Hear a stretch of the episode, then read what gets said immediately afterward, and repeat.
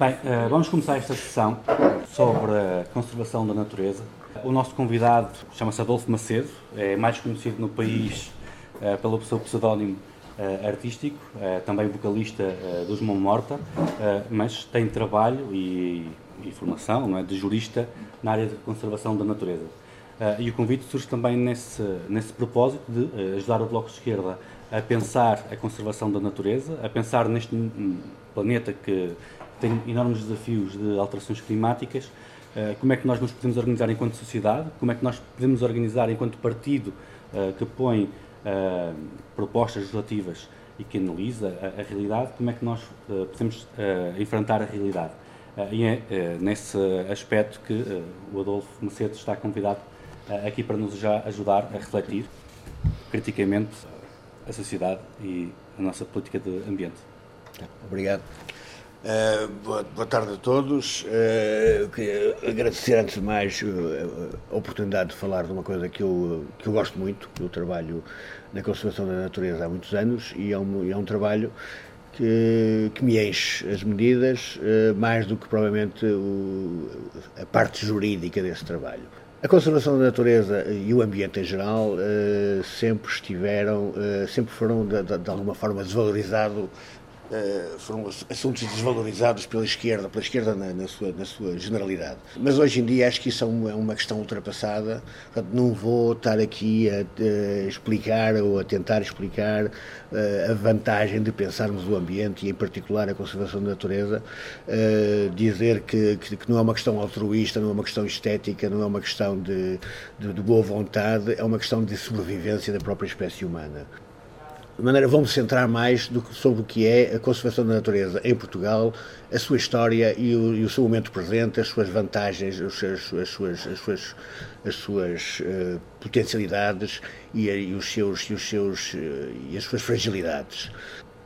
A conservação da natureza, grosso modo, tem a ver com a. Com a, com a, com a, com a apanha um bocadinho todo, todas as componentes ambientais. Tem, é, tem a ver com a conservação de, de, de habitats, com a conservação de espécies, uh, com a conservação da biodiversidade, uh, de maneira que apanha um bocadinho da água, apanha um bocadinho do ar, apanha um bocadinho de, da terra, apanha um bocadinho de, de, de, de, de, de todas as componentes ambientais. Mas, em, em, em, termos de conservação, o grosso é a conservação de habitats. Uh, uh, sem habitats não se conservam espécies, portanto, uh, o, o, centro da conservação da natureza é a conservação dos habitats. Em Portugal, essa conservação começou pela criação de áreas protegidas, ainda no tempo do fascismo, que foram criadas as primeiras, não só na, em África, mas também aqui na, no no, no, Portugal continental da época. E, e, uma das primeiras, ou a primeira área protegida foi o Parque Nacional da Praia de Jerez, a única que ainda hoje mantém essa designação de Parque Nacional e que é reconhecida como Parque Nacional, eh, essa designação, com tudo que ela significa, pela própria União Internacional de Conservação da Natureza, um organismo ligado à ONU, eh, relacionada com a conservação da natureza e que, e que de alguma forma estabelece as regras uh, das áreas protegidas e da, e da forma como, como, como, como como o estado ambiental em termos de conservação da natureza está nas diversas uh, partes do mundo. Uh, um parque nacional é uma área protegida que de alguma forma abarca todas as outras tipologias, isto é, tem, tem, é, é, uma, é uma área protegida que tem, que tem, tem áreas pristinas, isto é, áreas pouco tocadas pelo homem, ou, ou, intocadas pelo homem, e tem, e tem áreas mais próximas do, daquilo que são os parques naturais, isto é, áreas em que a conservação da natureza se mantém pela atividade do próprio homem, ou seja, há, uh, são, são, são criadas uh, tipologias ambientais que é a intervenção do próprio homem que as mantém e que, que faz com que elas existam. Em Portugal é única, em Portugal no, no, continente português é a única área que tem alguma alguma alguma superfície que pode ser considerada pristina, nesse sentido de, de pouco tocada. Uh, na, na, altura da sua criação, o, o seu criador, que, foi, que, que era o, eh, as, duas, as duas grandes figuras uh, da conservação da natureza em, em, Portugal são duas figuras da direita. Uh, uma, simplesmente conhecida, que é o arquiteto Ribeiro Teles, monárquico, ligado a governos AD, etc., que tem uma concepção de conservação da natureza muito, muito europeísta, muito da, da chamada escola alemã, uh, que é uma, uma, uma e, da, e da escola da, da, arquitetura paisagista, que é, uma, que é uma visão da conservação da natureza muito ligada às atividades humanas. A Europa toda ela está praticamente, durante a sua história, foi praticamente toda ocupada pela, pelo homem, toda ela foi intervencionada pelo homem, mesmo que, que hoje áreas, que existam áreas, digamos, eh, onde o homem não está presente de uma forma, de uma forma permanente, eh, ele já lá esteve ou ele está lá de vez em quando. Eh, de maneira que há uma relação do, do, da Terra com o homem que, é, que é essa relação da Terra com o homem que cria alguns, alguns habitats específicos e esta é a visão, é a visão digamos, alemã. Eh, preservar essa, essa relação, essa, essa, essa esse equilíbrio do, do, da atividade humana com a, eh, a natureza.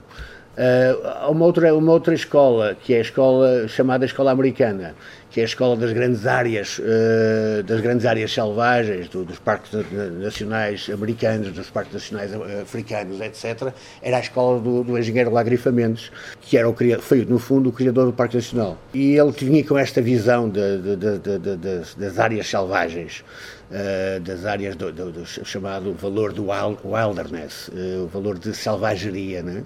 Mas o Parque Nacional, uh, o Peneda das Areias, não tinha extensão de território suficiente para criar uma área protegida com estas características. Havia alguns pedaços uh, no parque que poderiam efetivamente ser considerados e ser, e ser tomados como, como áreas do, do wilderness, áreas de, pristinas, áreas selvagens, onde o homem esteve presente, mas já não estava presente, né? onde a natureza tinha retomado a sua.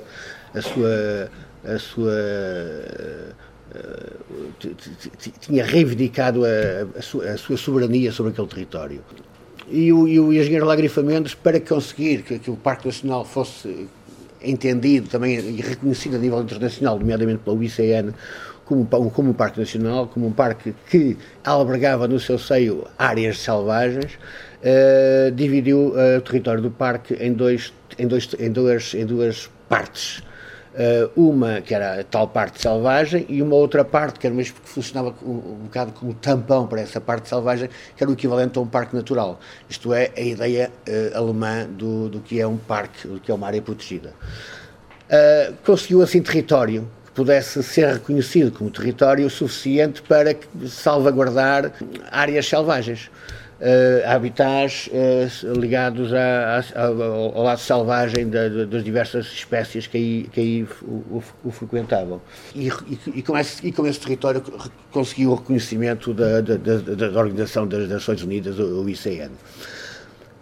Isto foi o primeiro território português no, já depois de 25 de Abril, vê-se sentir a influência então do, do arquiteto Ribeiro Teles, sobretudo pela, pela, pela, sua participação em governos. E foi criado um, um primeiro Serviço Nacional de Parques, uh, que era um serviço que uh, pretendia uh, gerir as áreas protegidas nacionais.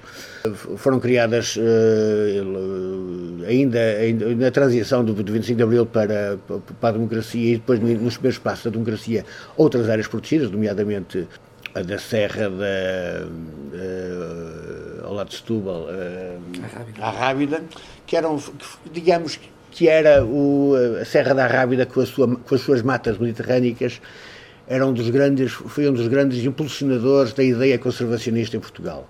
Os biólogos e engenheiros florestais, uh, os primeiros uh, impulsionadores da ideia da conservação da natureza em Portugal, baseavam-se na, na Serra da.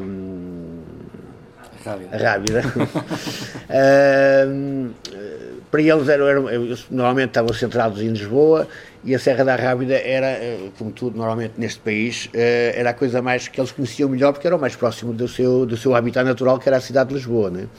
Uh, de maneira que para eles a, a Rábida era, era, era, era o que interessava preservar. E efetivamente tem valores que interessam preservar e, e foi das primeiras áreas protegidas a ser criado, juntamente com a Serra da Estrela. Uh, e, e, depois entrou-se numa vaga de criação de várias áreas protegidas, algumas com muito pouco interesse, mas que a figura da área protegida, uh, com muito pouco interesse, como, como áreas protegidas no sentido tradicional de áreas protegidas. Mas a, a, figura da área protegida era a única figura legal de proteção de valores naturais. Uh, Estou-me a lembrar, por exemplo, da arriba fóssil da Costa da Caparica, que o, o, o, o, que se pretende preservar é uma arriba fóssil, mas que se houvesse um ordenamento do território, essa arriba fóssil era, era preservada sem necessidade de criação de uma área protegida. Estou-me a lembrar, por exemplo, de, de, de, do, do litoral norte, Uh, que no fundo estamos a fazer uma preservação de, de, de costas, uh, mas que se houvesse uma, uma, verdadeira, na altura, uma verdadeira um planeamento, legislação de planeamento do território, não havia necessidade de criar uma área protegida. Foram inclusive criadas áreas protegidas como o Centro Histórico de Corus, que não tem nada a ver com, com conservação da natureza, não é?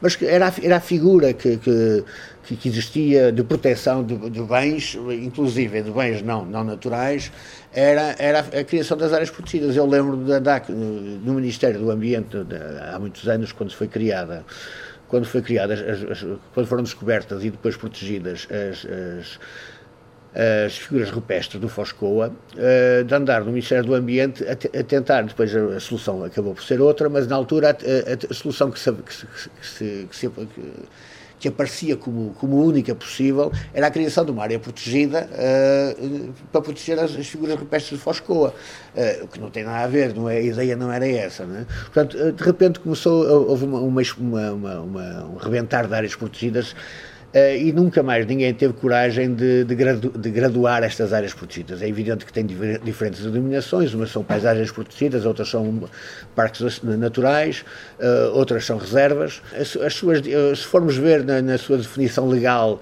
as diferenças não são muitas, são, são mais semânticas do que provavelmente reais, mas a, diferença real existe, ou seja, uma reserva é normalmente uma área re, reduzida que se pretende proteger uma espécie concreta ou um habitat muito concreto.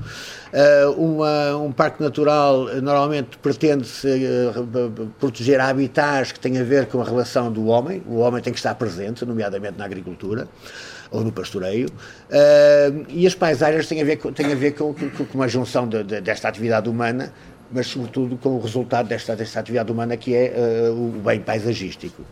A, a única que, que abarca um bocado de todas estas e que, e que vai mais, mais longe é, é a figura da, do Parque Nacional, uh, que existe apenas um, o da Peneda Jerez. E eu vou voltar várias vezes ao Peneda Jerez porque efetivamente é um, é um caso único da nossa, da, da nossa, do nosso, da nossa rede nacional de, de áreas protegidas. Para além das áreas protegidas uh, e desta rede nacional de áreas protegidas, nós temos uh, uma, outra, uma outra rede, que é a Rede Nacional de Áreas Classificadas. O que é a Rede Nacional de Áreas Classificadas? Abarca, para além desta Rede Nacional de Áreas Protegidas, uma outra rede, que é chamada Rede Natura 2000. A Rede Natura 2000 são pequenas áreas criadas por imposição comunitária da, da União Europeia, uh, que têm a ver com a proteção de habitats ou proteção de aves. Eh, todas as aves uh, autóctones ou imigrantes que, naturalmente passam por território nacional estão protegidas. E onde há maior concentração dessas aves, há a necessidade de criar uh, zonas de proteção. São chamadas ZPEs, Zonas de Proteção de Espécies. e foram criadas algumas GPEs eh, nomeadamente eh, no Tejo, no Tejo do, perto de Lisboa, eh, nomeadamente no Tejo Internacional. Portanto, são zonas que a, a sua especificidade é a proteção de aves, porque há uma grande concentração de aves nessas zonas são zonas, em termos jurídicos, menos fortes do que uma área protegida. Porquê? Porque não tem sequer um plano de ordenamento, uh, não tem sequer uma, uma gestão da, da, da zona, uh, há apenas uma, uma, uma, uma, uma, uma, declaração de intenções, uma identificação do que é que se pretende naquela zona proteger em concreto, que espécies se pretende proteger, e como se pretende proteger, e depois, em termos de, de relações com, com o exterior, isto é, com as pessoas, há apenas uma, umas, uma, umas, um, uma obrigação, uma, uma condicionante, e é que há determinadas atividades que têm que ser uh, autorizadas. Uh, e que uh, normalmente essa autorização é uma autorização feita em gabinete, portanto nem sequer é uma autorização uh, muito, muito, muito estudada no terreno e muito concreta. Depois, há eh, também nesta rede de Natura 2000, para além destas áreas de proteção das aves, há as áreas de proteção de habitats e que engloba outros tipos de, de, de, de espécies, nomeadamente mamíferos, uh, quando esses, esses mamíferos uh, se integram nesse, na, na, tipologia desse habitat. Normalmente os habitats estão ligados uh, a espécies flora, Uh, mas uh, a flora não vive sozinha, né? portanto, um habitat é um conjunto, é uma inter interdependência de diversas espécies concretas que vivem ligadas a esse habitat e, nomeadamente, de, também da fauna. Isso foram, foram criados sítios, foram, foram aprovados esses sítios, uh, portanto, uma mata de sítios designados, uh, mas uh, estão no terreno. Há também essa necessidade de, de condicionamento, esse condicionamento de necessidade de pedir autorização para determinadas atividades, mas depois não, não, o Portugal nunca avançou com, com a criação do, do, do, das zonas de proteção especial, uh, das zonas especiais de conservação. Uh, zonas de proteção especiais para as árvores, zonas especiais de conservação é para estes habitats, são as chamadas ZECs. Uh, e, inclusive há uh, procedimento comunitário contra Portugal por, por incumprimento da legislação uh, europeia, nomeadamente das diretivas aves e, e habitats. Este conjunto das áreas protegidas e das áreas classificadas e das áreas eh, da rede Natura 2000 formam então a rede nacional de áreas classificadas, que é a principal rede de conservação nacional. Depois há outra legislação que tem a ver com uh, coisas mais específicas, uh, nomeadamente a legislação de proteção uh, de proteção de, de, das, das espécies autóctones, que é chamada legislação sobre espécies exóticas. Ou seja, é uma legislação muito específica. Uh, normalmente, uh, uma pessoa tem a tendência a pensar que se trouxer mais espécies que não estão no território, se trouxer espécies de fora, que vai aumentar o valor da biodiversidade, isto é, vai ter mais espécies naquele território, portanto, aumenta a biodiversidade, enriquece o território. Uh, isto não é uh, verdade de todo. Uh, poderá acontecer que isso aconteça, que, que, isso, que isso seja verdade, poderá haver efetivamente um acréscimo de, de, de, uma espécie num território sem danificar as outras espécies que existem nesse território, mas isso é uma exceção. Na maior parte das vezes, o que acontece é que uma espécie de fora ou não se adapta, ou se adapta, adapta-se à custa de espécies locais, endógenas, espécies autóctones. Uh, e há mesmo espécies que nessa, nessa introdução num território que não é o deles, ocupam excessivamente esse território acabam por destruir toda a biodiversidade que existia nesse território para se tornarem espécie única. Uh, saiu há pouco tempo nos jornais uh, notícias sobre o jacinto d'água, que, nomeadamente num afluente do Tejo, que está a ocupar todo, todo, todo, toda, toda a massa d'água.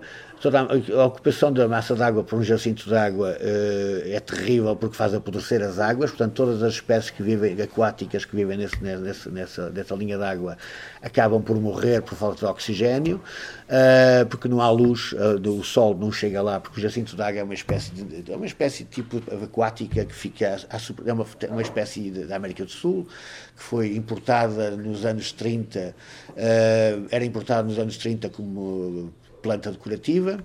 Uh, e foi como planta decorativa que foi colocada em jardins e em lagos e, e em rios.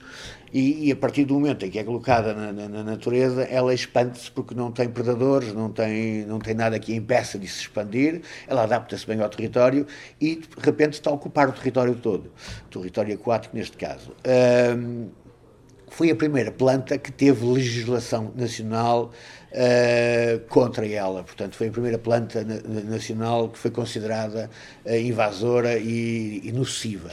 Uh, e a primeira legislação que saiu, saiu em Angola. Portanto, o jacinto de água foi uma praga, antes de, chegar, antes de ser uma praga em Portugal continental, foi uma praga em Angola. E a primeira legislação que, nasce, que, que surgiu contra o jacinto de água foi precisamente em Angola. Uh, mas depois, eh, em 74, antes do 25 de Abril, saiu a primeira legislação sobre o jacinto de água em Portugal, que depois, com o 25 de Abril, essa legislação nunca, nunca teve aplicação concreta. Né? Uh, houve, houve outras preocupações mais importantes que o jacinto de água, e o jacinto de água continuou a sua proliferação natural uh, depois de introduzida. Mas há outras espécies, uh, por exemplo, uh, aqui no norte, aqui no norte e nomeadamente no Parque Nacional da Penha de Jerez, há uma espécie que também é uma, é uma, é uma investante, que é a acácia. A acácia foi também uma espécie uh, introduzida por ser uma espécie, uh, dar uma flor muito bonita, era uma espécie uh, de, de, de, adorno, né? era colocava-se nos jardins, colocava-se inclusive na, nas, na, na, na, nas obras públicas, nas estradas, etc. Havia inclusive municípios que faziam a festa da mimosa, né? todos, todos, todos se lembram da festa da mimosa, a mimosa é a flor da acácia. Uh, o Viana do Castelo, por exemplo, fazia as festas da mimosa. E a mimosa é uma espécie uh, invasora, mas ela não é invasora, uh, ao contrariamente à, ao jacinto d'água, ela invade de uma forma estranha, ela invade só quando as outras espécies não, lá, não estão lá. Por exemplo, se acontece um incêndio, o incêndio faz com que as espécies nativas, as espécies que lá estavam plantadas, desapareçam e de repente a terra a terra uh, fica diretamente debaixo do sol. Uh, se há semente da, da, da cássia naquela terra, é semente da cássia que vai, que vai, que vai explodir e que vai, e que vai, e que vai de repente dar, dar origem a plantas da cássia nesse território. Um, e, e, e, e, havendo plantas da cássia, não há mais nenhuma espécie que ali nasça. Fica, aquilo fica, fica infestado de acácias. Acontece em áreas, nomeadamente junto aos Jerez do Parque Nacional, mas acontece muito por todo, por todo o norte de Portugal, em todas as serras de Portugal, esta invasão da acácia. E a acácia é muito difícil, tal como também é muito difícil uh, de destruir uh, o jacinto d'água, também é muito difícil destruir a acácia já houve várias tentativas, já se gastaram milhares de, de, de, de euros, agora também de contos, uh, para, para destruir a acácia, mas a acácia precisa de, ser tapada do sol, precisa ser cortada peça, uh, individualmente e precisa ser tapada pelo sol, do sol. Uh, se ela não estiver tapada do sol, ou seja, os pés que existem da acácia têm que ser tapados, o seu tronco tem que ser tapado, tem que ser tapada toda aquela área e ser plantada qualquer outra espécie para ela poder sombrear o território, porque só a partir do momento que, é, o território está sombreado é que a acácia não nasce. Uh, se o território não está sombreado, uh, a acácia uh, rebenta e, e, e, torna a ocupar o território. E as sementes da acácia estão lá, estão lá, estão lá e duram não sabe quanto, duram eternidades. Uh, há, mais, há, mais, há, mais, há mais espécies invasoras, uh, nomeadamente o, o, camarão de água doce, o chamado camarão de água doce, que, que infestou nomeadamente o Guadiana, mas também o Zezer, uh, e que infestou mata de, mata de, de, de, de linhas de água, nomeadamente no, no, no, centro do país, e que, e que, apesar de ser uma espécie apetecível, digamos, para para a pesca, nomeadamente para a Espanha, porque há fábricas em Espanha que transformam o camarão de água doce em, ração para animais, nomeadamente. Uh, o, que é, o que é certo é que eles estão em Portugal, uh, não sabe muito bem como é que elas chegaram a Portugal, como é que, como é que foram introduzidas em Portugal. Uh, mas o que é certo é que onde estão, nas bacias de água onde estão, deram cabo da, de grande parte da fauna autóctone existente e, e, neste momento são, são, são uma praga. Uh, existe essa legislação de só, Portugal só começou a olhar para, esta, para, este, para este problema das, das exóticas, olhou no passado com, com legislação avulsa, mas mais ligada às chamadas pragas, é? era mais uh, legislação fitossanitária do que propriamente de conservação da natureza. Uh, só começou a olhar para, para, para, este problema das exóticas e da introdução de exóticas verdadeiramente como um problema de conservação da natureza uh, com a primeira legislação que saiu em 99 e que foi, foi, foi alterado este ano. Uh, e sim, uh, em 99, uh, com base no, no, na Convenção de Berna, que Portugal é parte, e que é uma convenção, eu vou já às convenções, mas vou avançando já com a Convenção de Berna, que é uma convenção de proteção de, de, de espécies da fauna e da flora autóctones e migradoras europeias, Uh, e que uh, num dos seus artigos prevê que haja uh, legislação nacional de proteção das espécies autóctones contra as espécies, contra as espécies exóticas, exógenas. portanto, a legislação portuguesa vem a partir do, da Convenção da, do Conselho da Europa e, e, vem a partir desta, desta Convenção de Berna. Na, na, primeira legislação de 99 pensava, uh, uh, pensava a introdução como um mal absoluto. Uh, e então dizia que era proibido fazer qualquer introdução e depois, para a detenção, que, dá origem, nomeadamente, às introduções acidentais, nomeadamente por fuga, impunha uma mata de regras muito restritas e proibia mesmo a detenção para espécies que, comprovadamente invasoras.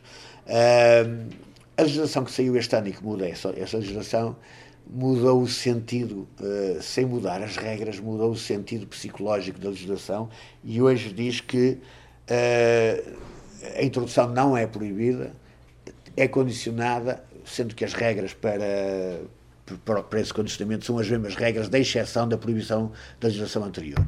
Ou seja, muda uh, psicologicamente, as pessoas pensam que uh, já se pode, já não é, não é tão nocivo, não é tão mal quanto isso introduzir espécies na natureza, porque até é possível, uh, tem que ter algum cuidado. Quando na legislação anterior a, a, a mensagem que transmitia é que cuidado que isto é o fim do mundo, é absolutamente proibido, poder, pode-se, em situações excepcionais, autorizar, e as situações excepcionais são estas. Portanto, há este medo de, de, afrontar as pessoas quando se fala de conservação da natureza, eh, que o poder político tem muito e que este governo também teve. Fazendo um, um, um bocado de feedback, eh, a conservação da natureza nunca foi tão atacada em Portugal eh, e nunca foi tão posta em causa em Portugal como no, no último governo de Sócrates e, sobretudo, no governo de Passos Coelho. O governo de Passos Coelho foi mesmo uma razia para a conservação da natureza. E começou logo em termos institucionais, quando uh, juntou uh, o organismo encarregue da conservação da natureza, uh, que cria, o tal organismo criado pelo arquiteto Gonçalo Ribeiro Teles, que na altura chamava-se Serviço Nacional de Parques, e mais recentemente Instituto da Conservação da Natureza, quando juntou o Instituto da Conservação da Natureza com outro instituto, que era o, o Instituto encarregue da, da, da, da exploração florestal. Aparentemente, uma pessoa olhando, um leigo olhando para isto, para, este, para, este, para estas matérias, parece que são matérias que, que, que são congêneres, não são conflituantes. Estamos a, tratar, estamos a falar da mesma coisa. Árvores e conservação da natureza, basicamente, é a mesma coisa. Mas se pensarmos que foram os serviços florestais que introduziram uma quantidade considerável de espécies piscícolas invasoras, que foram os serviços florestais que introduziram uh, a pobreza uh, paisagística nacional pelo, pela, pela, monocultura do eucalipto, que foram os serviços florestais uh, que povoaram as serras portuguesas com pinheiros, espécie exótica. E, que, e se pensarmos que a conservação da natureza é exatamente o oposto disso, se pensarmos que os serviços florestais olham para as árvores como um bem de exploração económica e não como um bem de, conserva de, de, conservação, também, de alguma forma, como uma forma de conservar os solos e de reter os solos. Eh, as, as grandes, uh, os grandes povoamentos dos anos, dos anos 30, 40 e 50 tiveram a ver essencialmente com isso, com uma forma de reter as terras das nossas uh, serras carecas. mas, rapidamente, isso se transformou numa forma de exploração da árvore. Uh, e, a passagem do Pinheiro para o Eucalipto foi um, foi, foi, foi, foi, um, foi um instante. Uh, e e, essas duas filosofias, estas duas visões diferentes de olharem para o território e de olharem para os bens naturais, um como um bem passível de exploração, um como um bem eh, de, passível eh, de, de, de, perda e, portanto, a necessitar de, conservação e de preservação, eh, são, são, no fundo, dois olhares opostos. Pô-los no mesmo organismo e a funcionar da mesma forma foi a maior asneira que se fez contra a conservação da natureza em Portugal. Uh, e, é uma asneira tão grande que de repente uh, as próprias áreas protegidas uh, deixaram de ter gestão. uh, deixaram de ter gestão, começou no, no, tempo de Sócrates, mas foi flagrante no tempo da, do Passo Coelho e, sobretudo, da ministra encarregue deste assunto, que é a, a atual secretária-geral do CDS, PP. Portanto, é a grande responsável pelo descalabro da conservação da natureza que aconteceu nos últimos anos. Uh, que infelizmente uh, o governo de, de, de, António Costa não conseguiu, ou ainda não, não olhou de frente, não teve. Uh, houve outras prioridades, provavelmente a natureza nunca foi uma prioridade, até um bocado como a cultura, são, são parentes pobres de assuntos mais importantes, como a saúde, como a educação, etc. Isso percebe-se. Uh, mas o que é certo é que ficou para o último, e o último é que chegamos ao fim da legislatura e não houve intervenções concretas que pusessem termo a este escalabro uh, de juntar dois organismos antagónicos e com olhares completamente opostos sobre uh, a ocupação do território. E também de, a forma como isso tem a ver com, com, com, com o desinteresse histórico da esquerda e do PS uh, pela, pelo ambiente e pela conservação da natureza em concreto, uh, o facto de uh, ter medo de, de, de dizer a introdução de espécies exóticas é um mal em si, com, poderá haver exceções, mas é um mal em si na sua, na, na sua, na sua globalidade. Há que dizer não e ter medo de dizer isto claramente e pôr-se e pôr com subterfúgio e dizer, bom, é, não é, não é, poderá, poderá, há perigos, há, há, portanto vamos, vamos condicionar, mas não é um mal em si, é apenas perigoso. Uh, tem consequências. Estes dois olhares, estas duas formas de abordar a questão têm consequências. Uh, voltando agora às, às, às, às, às, convenções de que Portugal é parte, falei já da Convenção de Berna, Uh, há também a Convenção de Bona, que é uma convenção que nunca foi sequer regulamentada, mas também não, é necessidade, não há necessidade da sua regulamentação, uma vez que, de alguma forma, o seu espaço foi ocupado, por um lado, pela Convenção de Berna, que essa sim foi regulamentada, e também depois pelas diretivas Aves e Habitats, que também foram, de alguma forma, regulamentadas. Regulamentadas, isto é, transpostas. Uh, a Convenção de, de, de Bona é essencialmente, essencialmente sobre espécies, sobre espécies migradoras, Uh, e a única e a única parte mais mais concreta que teve desenvolvimento também internacional mas também em termos nacionais tem a ver com a proteção dos morcegos. Há um acordo no âmbito da Convenção de Bona, que, tem, que é o chamado Acordo dos Morcegos, e que implicou algumas, alguns cuidados uh, relativamente às espécies de morcegos, nomeadamente espécies de morcegos nacionais, uh, ou seja, autóctones, uh, que, que, precisavam de proteção.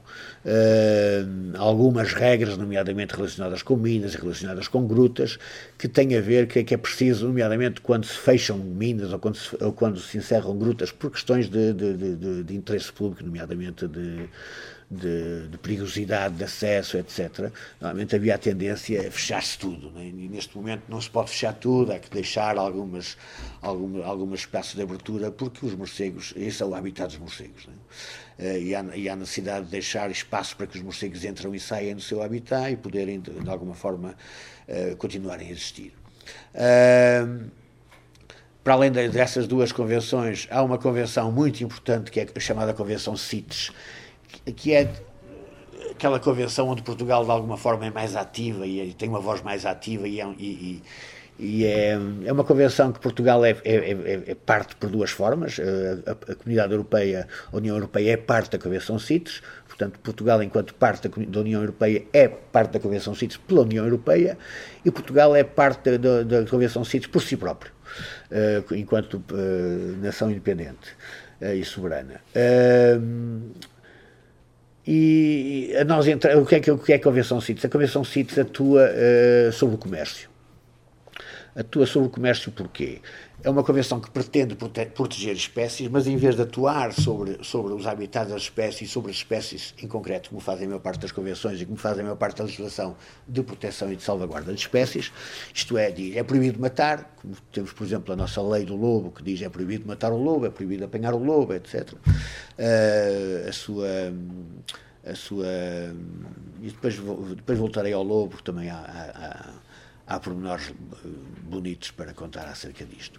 Portanto, a maior parte da legislação, quando, quando pretende proteger uma espécie, diz é proibido atacar essa espécie diretamente. A Convenção CITES não diz nada disto, porque chegou à conclusão que uh, a proibição uh, não conseguia resolver o problema. Não havia fiscalização suficiente que o negócio, o dinheiro, é de tal maneira potente uh, no, no, comércio deste, destas espécies, destas, de algumas destas espécies, nomeadamente dos elefantes, do marfim, do, dos rinocerontes, do, dos dentes de rinoceronte, da baleia. De, portanto, uh, o comércio era de tal maneira, era de tal maneira apetecível que uh, é um bocadinho como a droga, não é? William Burroughs, de, foi um notório junkie, dizia que uh, toda a legislação de, de, de ataque à droga, atacando, atacando os, os, os, os dealers, digamos, aqueles que faziam o comércio da droga, aqueles que vendiam a droga, não, não levaria a resultado nenhum, porque por cada comerciante, por cada dealer que fosse preso, havia sempre 10 ou 20 candidatos, porque aquilo era de tal maneira lucrativo que valia a pena correr o risco. Uh, portanto, que a maneira de atacar, de atacar se, se queriam atacar uh, o problema da droga, uh, nomeadamente da, da, droga dura, o que tinham que atacar era, era o consumidor, porque se acabassem com os consumidores, ou seja, se distribuíssem, nomeadamente, uma forma de acabar com os consumidores era distribuir-lhes a droga, deixa, o negócio deixava de existir porque deixava de ter de, de, de, destinatários. Portanto, deixava de ser apetecível, deixava de dar lucro, portanto, deixava de haver vendedores. Uh, isto dizia William Burroughs a propósito da droga. A CITES diz um bocadinho, é mais ou menos o mesmo, a propósito do, do, da conservação de espécies. Se nós estivermos a, a, atacar os, os caçadores, uh, os apanhadores de, de espécies, Uh, vai ser muito difícil porque há sempre o caçador clandestino. E por, por, por, por, um caçador que a gente apanha, por um, por um, por um apanhador de, de elefantes que a, gente, que a gente meta na prisão, há sempre 10 uh, a apanhar mais elefantes, uh, a ocupar o seu lugar, porque o negócio é demasiado, é demasiado bom para, para deixar fugir. Portanto, eles, nós só estamos, no fundo, a trabalhar, a, a, a, tirar a concorrência, não é? Ou seja, estamos a tirar, a tirar um, um concorrente do, dos outros potenciais caçadores. Uh, maneira, a única maneira de atacar isto é atacar, uh, eles, eles, eles, eles atacam isto aonde? Eles, eles caçam os, os elefantes, nomeadamente os elefantes, para quê? Para os, para os vender. Uh, vender a quem? aos compradores. Uh, portanto, nós não podemos atacar os, os, vendedores, nós não podemos atacar aqueles que estão a, a, caçar, temos é que atacar os, os, compradores, aqueles que detêm as espécies. E é aqui que a CITES atua, atua no comércio internacional atua no comércio internacional, uh, seja nos aeroportos, uh, seja no, e atua nos detentores. Nos detentores nacionais, as pessoas que detêm espécies protegidas pela CITES não podem detê-las a não ser que tenham. Uh, que estejam autorizadas a detê-las, a autorização obedece a determinados requisitos, ser espécies anteriores à Convenção, nomeadamente, portanto, antiguidades, por exemplo, uma peça de marfim. Uma peça de marfim, se for uma antiguidade, a pessoa pode detê-la, porque é uma espécie anterior à, à Convenção, uma antiguidade, é uma espécie com mais de 100 anos. Mas não é só uma antiguidade, uma antiguidade por si só é logo um indício de que é uma espécie eh, passível de ser, de ser detida mas uma espécie que se venha a provar que é anterior à Convenção, portanto, tem, que tem menos de 100 anos, mas que é anterior à Convenção, também é passível de ser detida, porque a Convenção, a legislação não se aplica retroativamente. Não é? mas uma espécie que, que seja pós-convenção, ela só pode ser comercializada, só pode ser detida se obedecer a requisitos mínimos, nomeadamente, eh, no caso dos elefantes, há duas ou três espécies de, dois ou três países da África onde pode ser eh, apanhado o elefante e onde o seu, o seu, o seu marfim pode ser comercializado. Em, em lotes eh, pré-definidos, quantidades pré-definidas. Isso tem que estar tudo, tem que estar tudo hum, marcado. Portanto, só um detentor desse, desse marfim assim marcado, portanto, autorizado, é que pode deter, senão é ilegal. Ou seja, o, o, a Convenção CITES vem atacar uh, o problema a, a, a, jusante e não a montante, é com uma, uma única forma de, de, atacar o problema. A Convenção CITES uh, interessa-nos porquê? A maior parte das vezes uh, são espécies que não são nossas. a maior parte das vezes, 99% das espécies não são nossas. Aplica tem a ver com, com este ataque aos, a jusante. Nós temos detentores de, de, de espécies ou de espécimes de espécies protegidas pela Convenção CITES. Mas há uma espécie que é autóctone, que é chamada, chamada enguia. o, o, o meixão, o chamado meixão, já todos ouviram falar do meixão, nos jornais, nomeadamente, que se apanha nos, e nos rios, uh, nos rios, nos rios nacionais.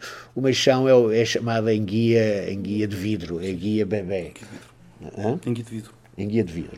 Enguia bebê, enguia é uma, é uma espécie de, do mar de sargassos que vem, uh, que vem desovar uh, águas doces aos rios e os mais próximos do, do, do, Mar do Sargasso são os rios portugueses. Portanto, eles vêm em grande quantidade agora a Portugal, uh, de, uh, desovar a Portugal, não só a Portugal, também a Espanha e a França, mas a grande parte é Portugal. Portanto, Portugal é o grande, é o grande foco de meixão. E os, e os apanhadores de meixão, uh, há um rio em Portugal onde se pode apanhar meixão, que é um rio internacional, que é o Rio Minho. E a desculpa, em Portugal, em Espanha também é proibido apanhar meixão. A desculpa é que é um rio internacional e que os espanhóis deixam apanhar meixão no Rio Minho. Isso é desculpa portuguesa. A desculpa espanhola é que o rio é internacional e que os portugueses deixam apanhar meixão no Rio Minho. Portanto, estamos nisto e deixamos os dois apanhar meixão no Rio Minho e de repente nós temos fábricas de transformação e de, de, de meixão um, em Portugal. Mas não são todas no, no Rio Minho, são uh, três na Figueira da Foz, uh, uma em Aveiro, quer dizer, as fábricas que transformam o meixão não estão no Rio Minho, não, portanto, eles dizem, vêm dizer depois, isto é uma, uma forma de, fu de fugir à fiscalização, o meixão vem do Rio Minho, mas não vem do Rio Minho. O meixão é apanhado no Guadiana, é apanhado na, no, no, Mondego, é apanhado uh, em zonas perto das fábricas, porque o meixão não, não, aguenta a viagem, é difícil a viagem do Rio Minho até, até à Figueira da Foz. Uh, e para que é que serve o meixão? O meixão vai depois para a China vai depois para a China uh, e o meixão português é o meixão mais pequenino, que é vendido ao quilo um quilo, uh, um quilo de meixão em Portugal tem muito mais meixão do que um quilo de meixão em França. Porque, tem muito, porque a espécie é mais pequenina, portanto tem muitas mais espécies. E o quilo é exportado para a China, onde o meixão é engordado nos arrozais. Ou seja, até chegar à enguia, à enguia adulta. Depois a enguia, a enguia adulta é exportada para a Europa, nomeadamente para a França. Uh, neste processo, uh, há um enriquecimento extraordinário, exponencialmente uh, extraordinário uh, do, do, do, que se paga pelo quilo de meixão, nomeadamente em Portugal, em Espanha ou em França, e, e, e, o preço que se vende depois em guia adulta na Europa. E é isto que, que, alimenta o comércio. Portanto, o grande comércio das espécies é incrível a quantidade, as, as, formas engenhosas como se fazem, como se fazem o contrabando de espécies protegidas pelo, pelo, mundo, nomeadamente que passam pelas fronteiras portuguesas. as coisas horríveis que se fazem com, com, com cadáveres de animais.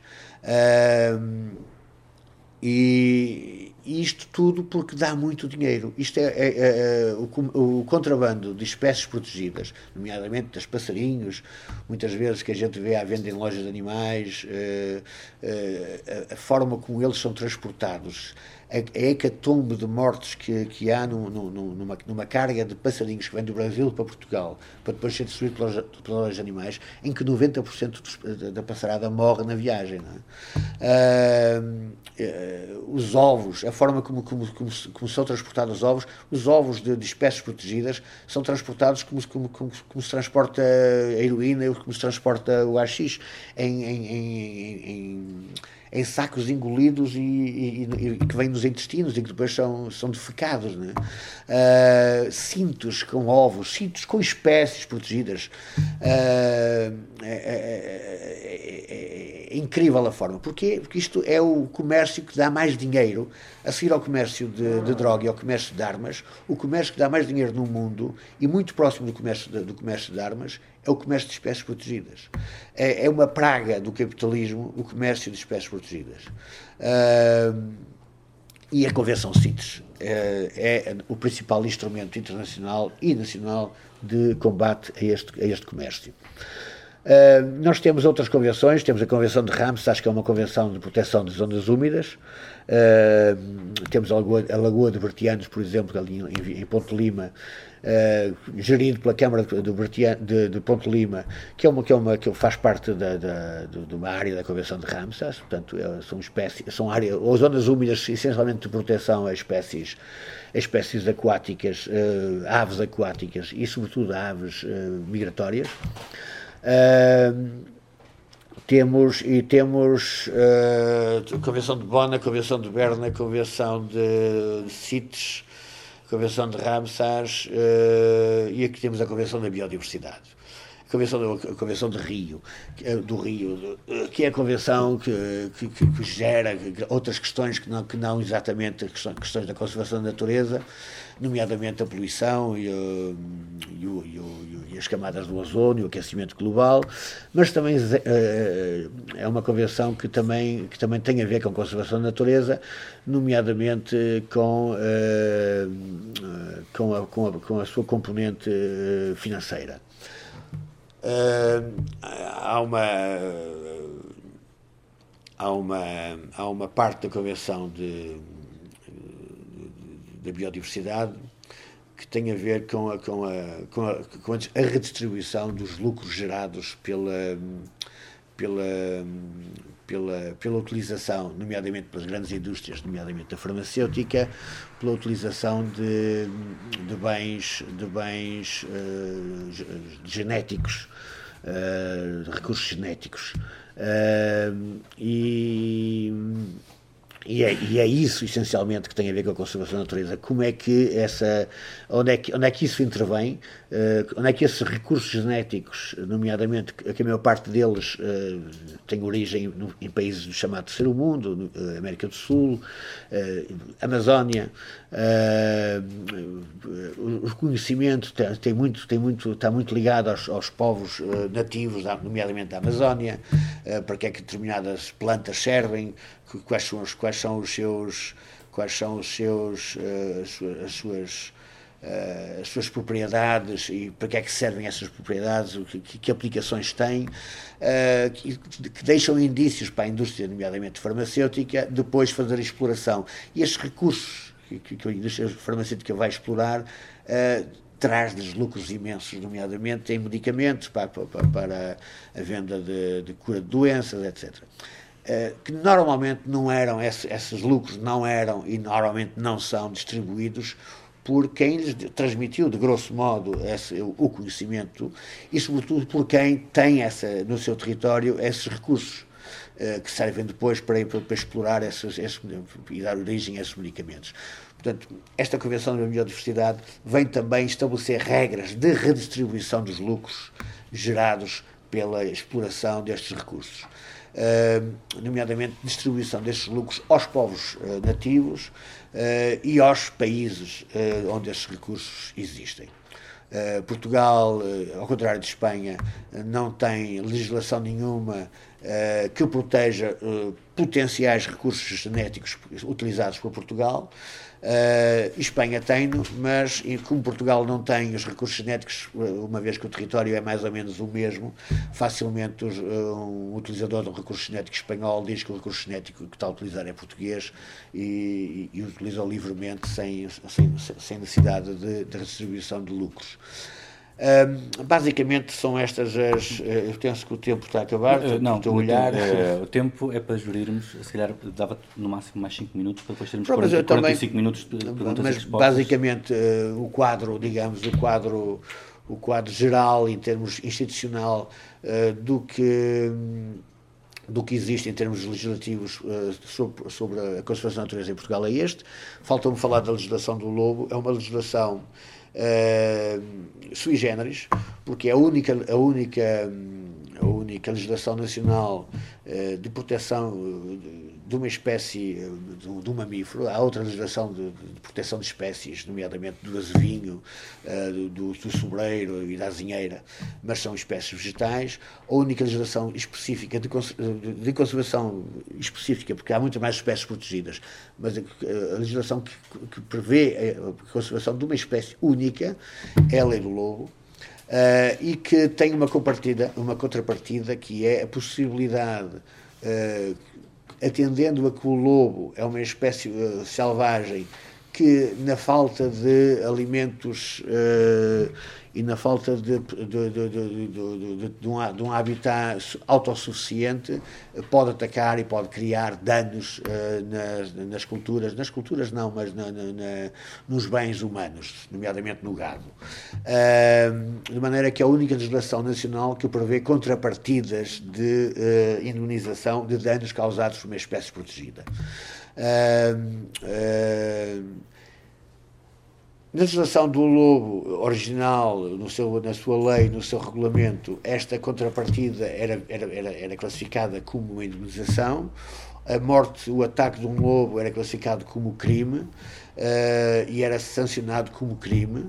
Uh, a legislação foi alterada no tempo do Passo Coelho, uh, deixou de ser, as compensações deixaram de ser vistas tecnicamente como uma, como uma indemnização por um dano causado por uma espécie protegida que o Estado português quer proteger e, e, que assume a sua proteção e, por isso, pelos danos que ela causa, indemniza aos particulares, mas passou a ser vista como uma ajuda de Estado. Uh, ou seja, os danos não são, não são uh, não são compensados a 100%, porque ajuda, as ajudas de Estado não compensam 100%, são ajudas, uh, e são limitadas, ou seja, uma pessoa que tenha, que viva num território onde haja muitos ataques de lobo, uh, e, por, e, por, mais que ele faça tudo para proteger o seu rebanho do ataque do lobo, mas se o, ataque, se o lobo continuar a atacar, se o lobo continuar a atacar e atacar uma, duas, três, quatro, cinco vezes, pode acontecer e acontece, ele à quarta, quinta vez praticamente deixa de ter ajudas de Estado aos, aos, aos, aos prejuízos que tenha, porque as ajudas de Estado vão diminuindo consoante vão, vão sendo dadas. Ou seja, é uma aberração uh, encontrada pela, pelo, pelo, pelo Passo Coelho, pelo Passo Coelho em si, não, pelo governo do Passo Coelho e pelos e pela, e pela invasão da função pública pelos, pelos boys do CDS, que foi, que foi uma realidade na época, uh, e, e, outra e outra e outra e outra e outra aberração da legislação, que é uma, uma aberração ilegal, eu penso que está que neste momento há um, há um processo no Ministério Público para, para, a declaração de ilegalidade e da inconstitucionalidade deste, desta, desta lei que regulamenta a lei do lobo, desta nova lei uh, que saiu no tempo do Passo Coelho, que é considerar, por exemplo, uh, que, contra, contrariando o que a lei diz, que a lei diz que a, mor a morte e o, e o, abate de um lobo, ou a, a, captura de um lobo é um crime, esta lei, vem, este regulamento vem dizer o abate e, a captura de um lobo é uma contraordenação. Uh, o que contraria, um regulamento contraria a própria lei, isto é uma questão muito técnica, muito jurídica, mas só para verem, uma, em termos hierárquicos, o regulamento está abaixo da lei, portanto não pode contrariar a lei, só pode regulamentá-la cumprindo o espírito da lei, não pode dizer o contrário do que a lei diz, e é exatamente o que acontece, eh, e daí a sua ilegalidade notória. Mas é preciso que o Tribunal declare essa legalidade para que a coisa se fique a preto no branco.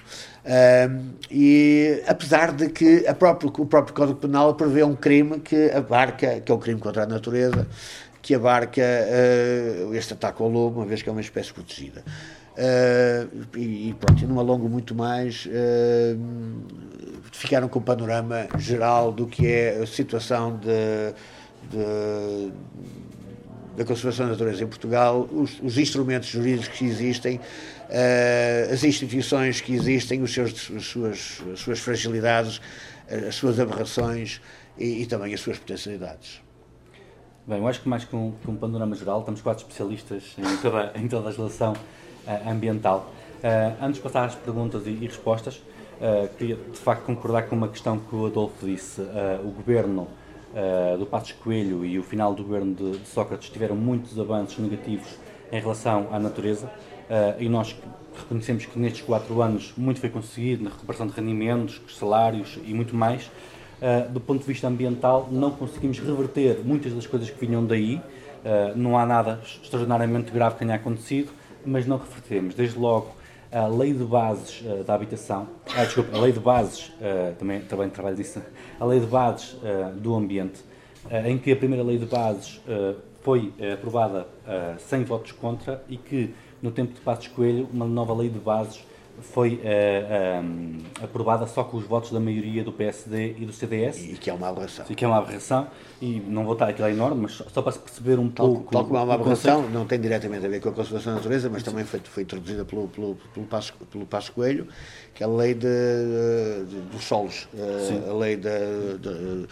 lei de bases, de bases do, ordenamento, do, ordenamento do, do território. Sim que, que, tirou, que tirou competências hum. e que tirou poder, a, a, nomeadamente aos, aos, planos de ordenamento de, de, das áreas protegidas que protegiam uh, as áreas protegidas. Mas isto só para dar um exemplo de muito do que uh, existe e que nestes quatro anos não conseguimos uh, reverter, porque, obviamente o Bloco de Esquerda tem os deputados que tem, outros partidos que têm mais deputados que têm mais, obviamente, poder para, para fazer isso.